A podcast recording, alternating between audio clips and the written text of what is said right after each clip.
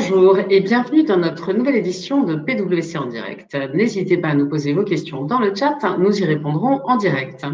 Nous sommes aujourd'hui le mercredi 19 mai et nous fêtons les Yves. Le dicton du jour à la Saint-Yves, le beau temps arrive. Je ne sais pas chez vous, mais chez moi pas trop en fait. C'est aussi en 1802 la création de l'ordre de la Légion d'honneur en France et en 1974 pour les fans, c'était l'invention du Rubik's Cube par monsieur Ernaud Rubik. Dans l'actualité aujourd'hui, ouverture des lieux culturels enfin. Deux suggestions, le renouveau de la bourse du commerce avec la collection Pinot et la sublime exposition Jeff Koons au Mucem à Marseille. Pour les terrasses, je ne vous suggère pas de lieu en particulier, mais par contre, je vous suggère de ne pas oublier l'imperméable et le parapluie. Et pour nos amis noctambules, bientôt les discothèques, hein, peut-être, hein, à la manière des concerts tests. Hein. Bercy envisage de lancer une soirée test pour étudier les conditions de réouverture de boîtes de nuit. Si vous avez envie de candidater, un petit mail au ministère. Alain Ducasse ne régnera plus sur le Plaza Athénée. Le partenariat entre le chef et le palace parisien appartenant au groupe Dorchester prendra fin le 30 juin. Les navires du futur seront peut-être équipés de voiles rigides géantes, ce qui leur permettrait de réduire de 50% leurs émissions de gaz à effet de serre. Un prototype de 550 mètres carrés de 38 mètres de haut va être testé cet été à Saint-Nazaire par les chantiers de l'Atlantique. Le phénomène de fast fashion n'a plus trop le vent en poupe. La qualité du vêtement devient le premier critère d'achat des Français. Back Market devient une licorne. La Green Tech, spécialisée dans la vente d'appareils électroniques reconditionnés, a levé 276 millions d'euros dans le but d'accélérer son expansion internationale. Carnet Rose, pour Naomi Campbell, à 50 ans, le supermodèle britannique vient d'annoncer l'arrivée de sa fille sur les réseaux sociaux. Place maintenant à notre sujet du jour. Quelle vision ont les dirigeants d'entreprises familiales? Quels sont leurs enjeux et leurs priorités? Notre étude Family Business souligne la, la résilience des entreprises familiales et indique aussi leurs priorités, notamment sur la gouvernance, sur l'ESG et le digital, un thème que nous allons développer aujourd'hui. Pour cela, j'ai le grand plaisir d'accueillir sur notre plateau Amélie Vatel, qui est associée responsable des entreprises familiales au sein de PwC, Suzy Maillot, qui est associée avocat spécialiste en droit des sociétés, Sylvain Lambert, associé responsable des activités de développement durable. Bonjour à tous les trois. Bonjour, Cécile. Bonjour à tous. Bonjour Cécile. Alors, une première question pour toi, Amélie. Euh, en fait, dans quel contexte s'est déroulée euh, l'enquête? Parce qu'on le sait tous, c'était une année un peu particulière. C'est une enquête mondiale qui a répondu. Enfin, dis-nous-en un peu plus. Oui, merci Cécile. Donc, la publication de la dixième édition de notre étude mondiale euh, Family Business, elle intervient donc tous les deux ans et elle donne un panorama de la santé des entreprises familiales dans le monde. Elle a été réalisée, comme tu le disais, à l'automne dernier, 100% en digital. Euh, dans un contexte inédit euh, que nous vivons depuis quelques mois. Donc la pandémie a bousculé les économies, accéléré les transformations digitales et humaines des organisations et elle a fait émerger de nouvelles thématiques comme la durabilité ou la réindustrialisation du territoire national euh, pour mieux valoriser les savoir-faire français. Donc c'est dans ce contexte que 2800 dirigeants ont répondu à notre enquête dans 87 pays du monde, des dirigeants de tous secteurs, tous horizons, et 70, 70 dirigeants ont répondu euh, pour la France, majoritairement des ETI, euh, donc plus de 60% réalisent un, chiffre d'affaires supérieur à 100 millions d'euros, et des tendances françaises qui sont globalement en ligne avec les tendances mondiales, mais avec tout de même euh, des spécificités sur certains sujets, comme nous allons le voir pendant notre échange. Et alors, du coup, c'était quoi les grands axes sur lesquels on a interrogé les participants à l'enquête? Alors, euh, nous avons pu développer quatre, axes dans cette étude. Le premier, la résilience des entreprises familiales. Le second, le volet numérique. Ensuite, euh, on a évoqué la gouvernance et le volet RSE. Et alors, si je commence par la, par la résilience, parce qu'on en a beaucoup parlé, hein, de la résilience des entreprises euh, familiales euh, ces derniers mois et cette dernière année, on a vu euh, qu'elles se mobilisaient énormément, notamment sur la production de masques, de gel hydroalcoolique au tout début de, de, cette pandémie, lors du premier confinement. Est-ce que tu peux nous en dire un peu plus sur ce sujet de la résilience? Oui, tout à fait. Donc, bien qu'elles étaient, euh, elles ont été donc impactées par la crise, 61% hein, des entreprises familiales françaises interrogées ont estimé que la, Covid a entraîné une baisse de leurs ventes. Euh, ce que tu dis est, très juste. Elles ont été euh, très résilientes. moi, je vois trois raisons à cela et, trois raisons qui sont finalement propres à leur manière de fonctionner. la première, c'est leur vision à long terme et leur volonté de, transmettre l'entreprise aux générations suivantes. Euh, ce qui était intéressant dans cette étude, c'est que 84% des entreprises ont comme priorité la pérennité de leur entreprise et pour 70% d'entre elles, euh, qu'elles continuent à appartenir à la famille. Donc on voit qu'il y a quand même une certaine réalité et certaines familles qui ne pourront pas euh, garder leurs entreprises les motivations financières ou patrimoniales semblent être de moindre importance en France par rapport euh, euh, au reste du monde.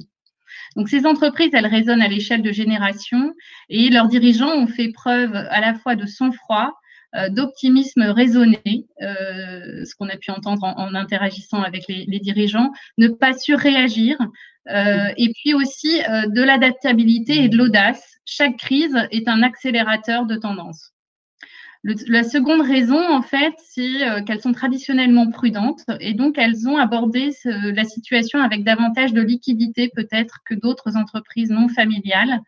Euh, donc l'étude révèle que seulement 11% d'entre elles ont fait appel à des capitaux externes pour passer le cap de la crise. Euh, donc les actionnaires familiaux euh, ont fait pour autant des efforts significatifs. 41% euh, ont réduit leurs dividendes, plus qu'à l'échelle mondiale, et un cinquième des cadres dirigeants ont baissé leur rémunération. le troisième élément important dans cette résilience, c'est que les, entreprises familiales ont une gouvernance qui est agile pour réagir de manière rapide et surtout des valeurs humaines fortes. Euh, donc 87% des entreprises jugent que leur raison d'être et leurs valeurs ont été fondamentales euh, pour faire face à la crise. Et cette attention portée à l'humain et au maintien de leurs effectifs euh, a été, elle n'était pas spécifique à l'Hexagone, mais c'est une caractéristique forte des entreprises familiales françaises. donc 80% d'entre elles ont fait de la sauvegarde de l'emploi leur priorité, alors que c'est simplement 71% à l'échelle mondiale. Le dernier élément peut-être à mentionner, c'est leur, valeur, euh, l'ancrage régional et la proximité plus forte avec leurs salariés qui euh, expliquent également cette, euh, cette, résilience. Et alors, du coup, d'un point de vue plus prospectif, comment elles voient la suite? Alors, les entreprises familiales françaises sont, un petit peu moins optimistes sur 2021 que le reste du monde. On, reconnaît là leur prudence. Pour autant, sur 2022, euh, elles sont euh, très optimistes. 83% hein. pour les organisations françaises euh, voient leur d'affaires augmenter, contre 86% pour, pour le monde. Donc, on est globalement en ligne. et, ce qui est marquant, c'est que finalement, la confiance est supérieure à notre enquête il y a deux ans. Donc, on voit que les entreprises ont un réel rebond sur 2022 90% euh, euh, donc euh, voient croître leur chiffre d'affaires sur ces deux prochaines années. Et après, ce qui est important en termes de priorité, c'est de mentionner qu'elles ont toutes pour objectif de diversifier, développer leur activité à travers de nouveaux produits et services et de nouveaux marchés. donc 90% d'entre elles souhaitent se diversifier. Merci beaucoup. Alors du coup, quand on, parle de résilience, tu l'évoquais d'ailleurs, une partie de la résilience est liée à la, gouvernance euh, de ces entreprises familiales et leurs spécificités. Et là, du coup, j'aimerais bien t'entendre, euh, Suzy, sur ce sujet de, la gouvernance. Quels sont les enseignements de l'étude euh, à ce sujet? Alors, sur la gouvernance, qu'est-ce que nous pouvons partager? En premier point, les, les, trois quarts des entreprises qui ont été interrogées estiment avoir une vision claire de leurs valeurs et de leur mission même si euh, moins de 43% seulement les ont formulés par écrit. On verra que ce sujet-là est assez récurrent. Donc, on, voit, comme on l'avait pu le remarquer effectivement lors de l'étude il y a deux ans, que la confiance, la transparence, la capacité à, partager, à communiquer, à se dire les choses compte au, nombre des valeurs qui font effectivement communément la force des entreprises familiales. Ces valeurs qui sont cardinales leur permettent de passer les épreuves, d'être agile, comme l'a dit effectivement tout à l'heure Amélie, et de savoir s'adapter par la même, acquérir une longévité parfois hors du commun. Il ressort aussi de l'étude que 61% des entreprises familiales françaises interrogées déclarent, et ça c'est intéressant, que tous les membres de la famille partagent des opinions similaires sur l'orientation de l'entreprise. Donc c'est élevé, effectivement, et quand on sait l'équilibre fragile que représente une famille en général, et avec quelle facilité, on le sait tous, des désaccords, des oppositions euh, peuvent effectivement naître avec les conséquences business que ça peut avoir. Et enfin, quelque chose aussi de remarquable, c'est que 36% des entreprises interrogées disent ne jamais connaître de conflits familiaux. Donc ça, c'est un, élément aussi important euh, que l'on peut euh, comparer à, celui au niveau mondial qui est de, 23%. Donc on s'aperçoit euh, sur ce point-là que l'affectio societatis, que nous connaissons bien dans, nos, groupes et dans les sociétés, à côté de cet affectio societatis, il existe bien ce qu'on pourrait appeler un affectio familiae, donc le ciment et l'actif essentiel de nos entreprises familiales. Et, alors du coup, euh, donc, j'entends euh, un alignement, euh, très, très peu de conflits, peu de divergences, ce, fameux effectuo familial, mais qu'est-ce qui se passe quand il y a quand même des conflits? Parce que ça doit arriver parfois. Alors, on a effectivement posé cette question et la, réponse ne nous a pas étonnés. c'est que ces conflits, qui sont des conflits familiaux, eh bien, on les règle en famille. On fait assez peu, effectivement, appel à un tiers, un arbitre ou des mécanismes de médiation, de résolution des conflits tels qu'on peut effectivement les voir. Euh, on s'aperçoit que dans 64% des cas, on parle à l'intérieur de la famille, effectivement, et, et uniquement. Donc, ce que l'on peut dire, c'est qu'à conflit de famille, solution très souvent majoritairement familiale. Alors, qu'est-ce qu'on peut effectivement en, conclure et comment est-ce que l'on peut, on peut travailler sur ce sujet? En cette matière, comme en beaucoup d'autres, prévenir, c'est aussi et c'est souvent guérir. Et le conseil que l'on peut effectivement donner en la matière, c'est de peut-être de prévoir euh, la conclusion ou la rédaction de pactes de famille, euh, d'adoption euh, de formes sociales qui permettent de bien caler avec l'affectio familiae, qui évidemment à chaque fois un affectio familiae propre au groupe. Et donc, en fonction des solutions et des situations, organiser par exemple une déconnexion entre la détention euh, capitalistique et la détention du contrôle, euh, mettre en place des organes de surveillance, des organes de direction, mettre en place des directions suppléantes.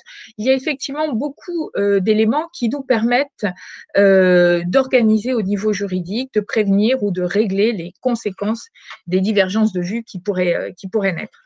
On s'aperçoit en effet sur ce même thème que euh, on a une bonne connaissance euh, des mécanismes fiscaux euh, d'organisation effectivement de la gouvernance et de la transmission des entreprises. Les pactes du trail sont aujourd'hui bien connus et bien utilisés mais assez peu d'entreprises familiales ne bénéficient de véritables pactes de famille et ont mis en place des outils juridiques euh, permettant à la fois de travailler sur la pérennité du contrôle, sur la transmission familiale, le cas échéant, euh, commencer à aborder l'intégration de cadres externes à la famille lorsque les générations suivantes n'ont pas d'appétence pour, euh, pour la reprise.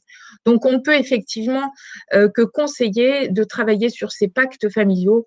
il y a effectivement beaucoup à faire et ils sont souvent vertueux en intégrant à la fois euh, le rôle, euh, les personnes qui ont un rôle exécutif, mais aussi ce que l'on appelle le capital dormant.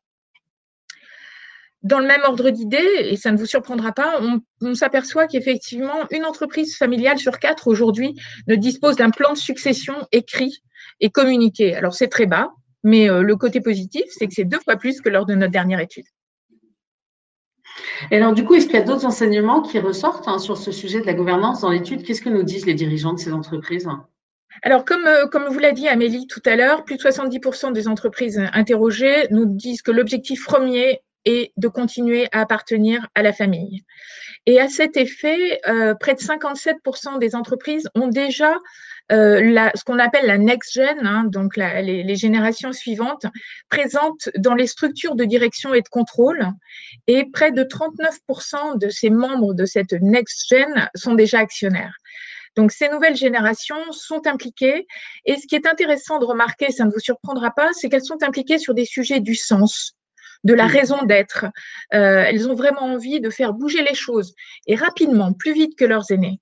Au-delà du prisme euh, lucratif, euh, l'entreprise doit pour elle avoir une vraie raison d'être et autour de toutes les thématiques du RSE, comme vous en parlera Sylvain, Sylvain tout à l'heure. Donc, se donner une feuille de route environnementale est très porteur aujourd'hui et ça permet effectivement de vraiment créer cette, cette cohésion et de mobiliser toutes les forces vives euh, et accélérer ainsi le rythme et l'ampleur des, des mutations en cours.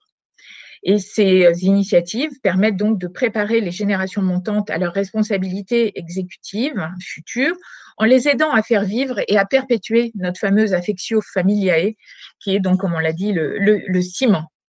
Voilà, donc connaître les valeurs de l'entreprise familiale, les faire connaître, les afficher pour encore mieux les incarner. Ce serait effectivement un des messages clés que nous retenons des Next Gen euh, dans euh, ce sujet-là. Merci beaucoup, euh, Suzy. Tu, parlais, euh, tu parlais des enjeux ESG et c'est vrai que c'est un sujet euh, extrêmement important.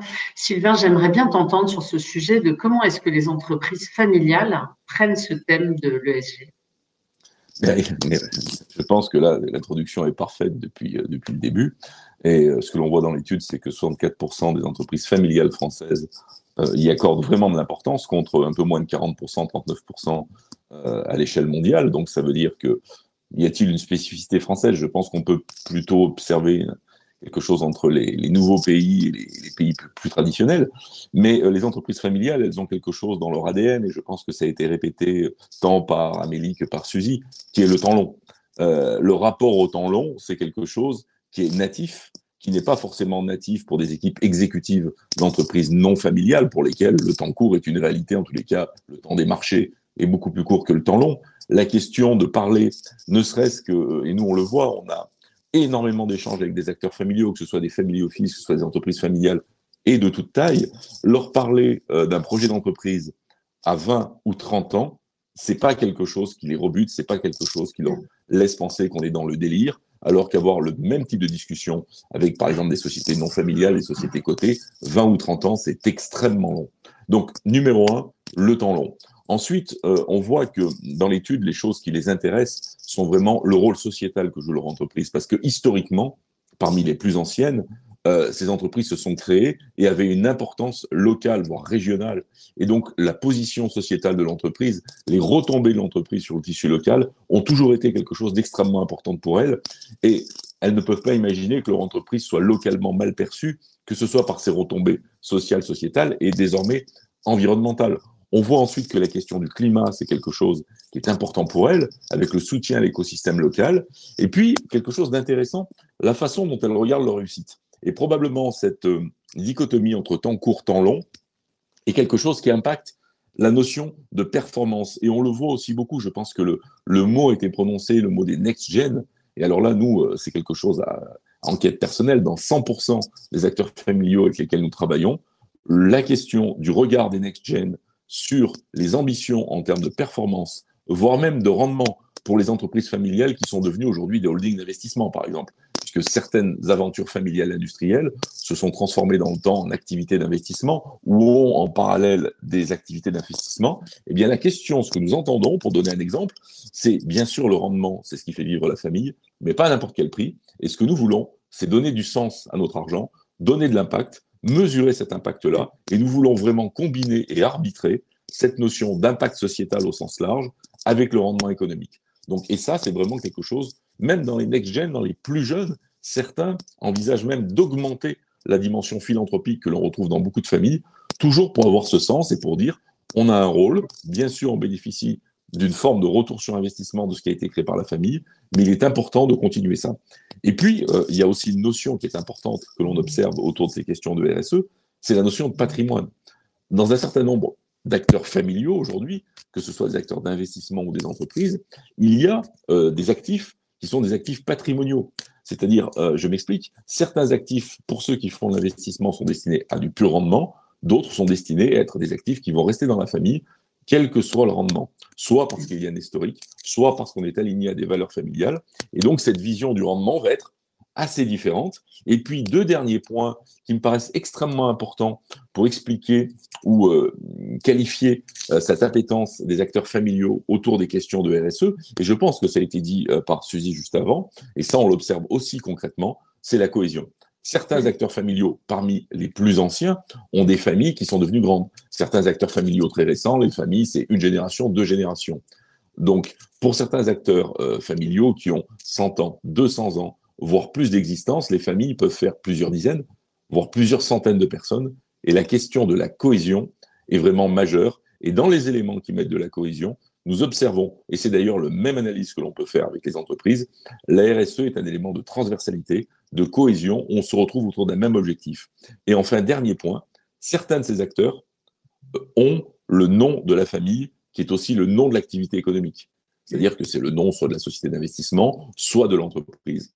Et quand on, quand on a une activité qui porte le nom de la famille, on est évidemment extrêmement soucieux de la réputation, qui est à la fois un capital à préserver, mais aussi une façon de créer de la valeur positive autour du nom. Et la RSE contribue à ces éléments.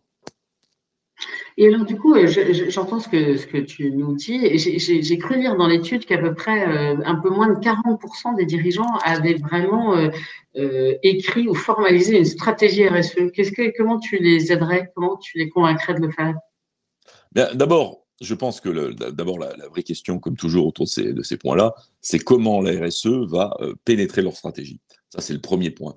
deuxièmement, je pense qu'il est important de comprendre ce que veut dire RSE aujourd'hui, d'en avoir une culture moderne et pertinente, euh, et pas du tout euh, une approche idéologique ou dogmatique, euh, ce qui arrive encore malheureusement trop souvent. Donc premier point, bien comprendre de quoi on parle, et là, il y a énormément de matière pour, pour regarder ces sujets. Ensuite, la question clé, c'est la matérialité. Quels sont les enjeux pour mon entreprise? Il est clair qu'entre une entreprise agroalimentaire et une entreprise industrielle et une entreprise de service, on ne parle pas du tout de la même chose. Les sujets environnementaux peuvent être plus ou moins importants, l'approche des sujets sociaux peuvent être différents. Donc il faut comprendre en quoi la RSE a de l'influence sur sa stratégie, sur ses opérations, mais aussi sur son offre. Et puis, en fonction de cette compréhension, eh bien, il faut se définir une ambition. Et effectivement, dans les entreprises familiales, il y a souvent cette question de la discrétion. On ne veut pas trop en parler de cette, de cette posture positive, mais euh, c'est un vrai choix. Euh, la discrétion n'est pas totalement la bonne option en matière de RSE.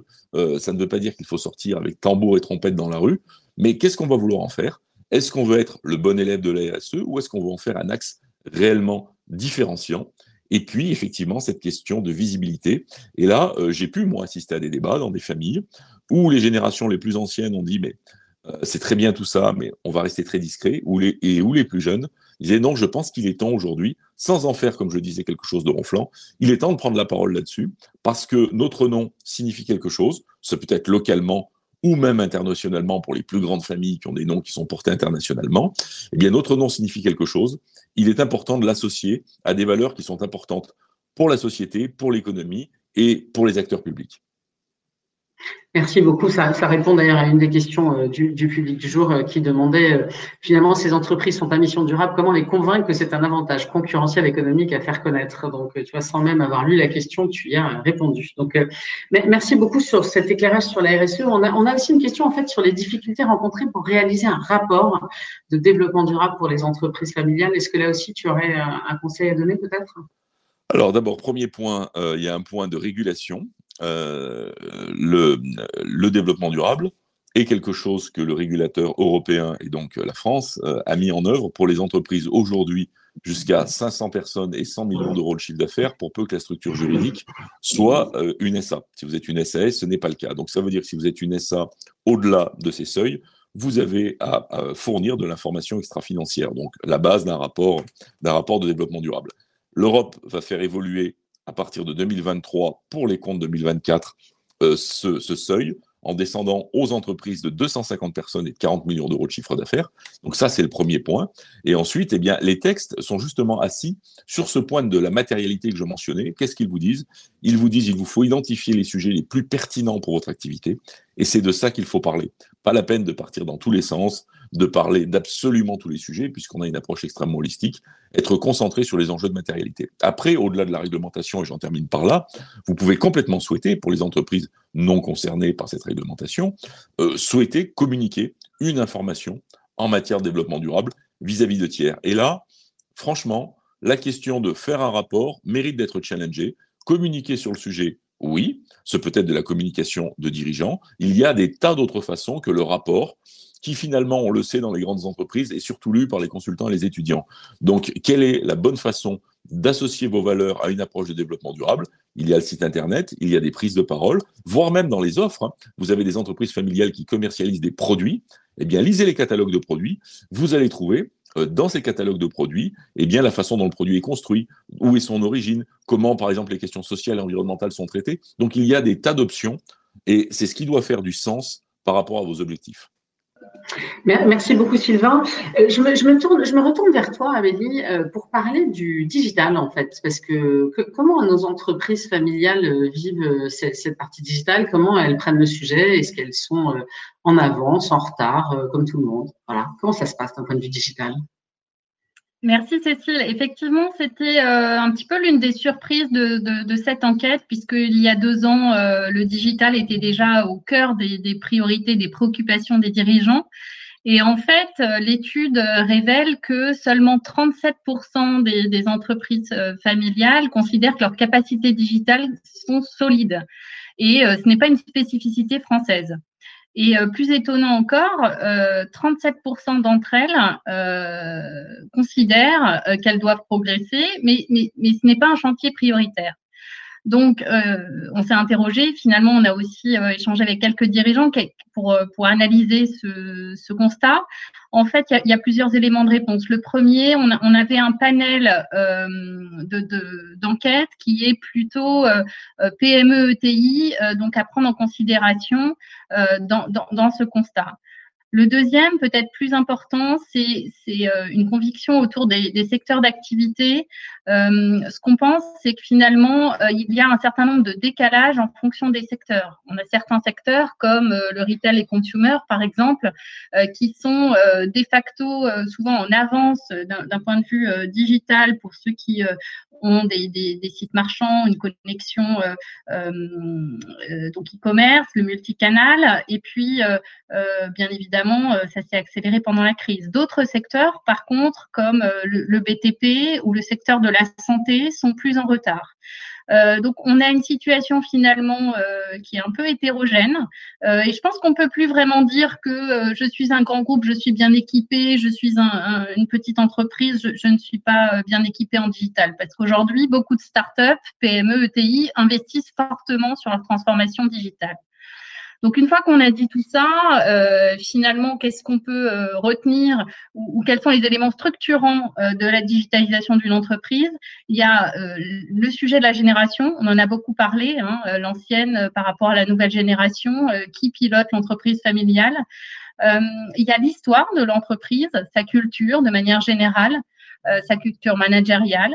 Il y a la volonté aussi euh, de se déployer à l'international, puisque euh, on voit que le développement international euh, pousse plutôt à la digitalisation. Et puis le modèle économique, bien évidemment, son secteur d'activité, on l'a mentionné. Il y a aussi la réglementation hein, qui pousse de plus en plus à se digitaliser. Euh, ce qu'on peut dire en tout cas, c'est que du côté de l'offre, aujourd'hui, il y a quand même beaucoup plus d'éditeurs qui proposent des solutions digitales alternatives moins coûteuses que ce qu'on a pu connaître dans le, dans le passé. Et, en tout cas, toutes les entreprises euh, ont pris conscience et progressé euh, pendant cette crise sur le sujet du digital. Merci beaucoup sur cet éclairage digital. Un, grand merci d'ailleurs à tous les trois d'être avec nous aujourd'hui. Il, me reste 30 secondes pour conclure, ça va être très très très compliqué. Euh, je retiens quand même de notre discussion que premièrement, une gouvernance, ça s'anticipe et ça se travaille, surtout quand tout va bien, parce que finalement, ça prévient quand ça va moins bien. Euh, je retiens aussi en fait cette grande force qu'ont les entreprises familiales hein, d'agilité, d'humanité, d'humilité qui finalement peuvent leur être très utiles dans, dans, le moment présent. Et puis sur la RSE, euh, bien sûr, un sujet extrêmement important euh, pour valoriser leurs actions et j'espère qu'on vous a donné beaucoup de clés sur ces trois sujets aujourd'hui. Euh, vous devez avoir l'enquête de satisfaction qui s'affiche à droite de votre écran. Si vous pouvez prendre une minute pour le remplir, c'est toujours très précieux pour nous. Nous le disons avec attention. Euh, je vous donne rendez-vous, euh, quant à moi, la semaine prochaine pour un PWC en direct passionnant sur la cybercriminalité. Et nous aurons un invité d'honneur qui est un commissaire de police, coordinateur au parquet de Paris. Donc ça, ce sera mardi à 11h30. Et puis, je vous donne aussi rendez-vous pour un PWC Focus le 8 juin, plus particulièrement centré autour des enjeux fiscaux pour les entreprises voilà, un programme euh, toujours aussi sympathique. Un grand merci à vous trois d'être venus aujourd'hui et un grand merci à nos auditeurs euh, du jour, euh, toujours aussi fidèles à nos PWC en direct. Excellente journée à tous, en terrasse ou pas.